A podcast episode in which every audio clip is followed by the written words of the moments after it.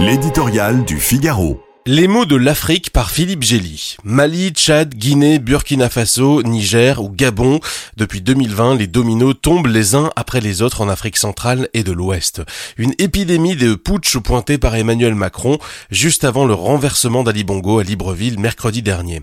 On doit trembler dans les palais présidentiels de Yaoundé, de Lomé ou de Brazzaville où règnent depuis des décennies des potentats contestés à l'idée que les militaires locaux soient tentés d'émuler ces putschs réussis de fait, la communauté internationale a largement démontré son incapacité d'y répondre, a fortiori quand la population applaudit à la chute de régimes vénaux et autoritaires. L'Afrique francophone n'a pas l'exclusivité du phénomène. Le continent a connu plus de 200 putsch, dont un tiers raté en sept décennies d'indépendance. Mais depuis le temps que nos gouvernants nous annoncent la fin de la France-Afrique, on s'étonne que notre pays soit encore en première ligne dans un maelstrom d'élections truquées et de coups d'État.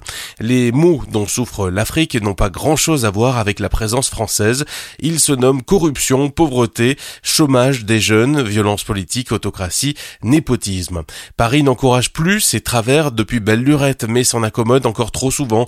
Les juntes prennent le pouvoir sur ce terreau sans jamais apporter les réponses politiques pour y remédier. Le passé colonial de la France la rend suspecte, voire indésirable quand s'y mêle un sentiment anti-français attisé par la propagande locale ou russe. Cette réalité oblige à réviser notre logiciel sur le continent.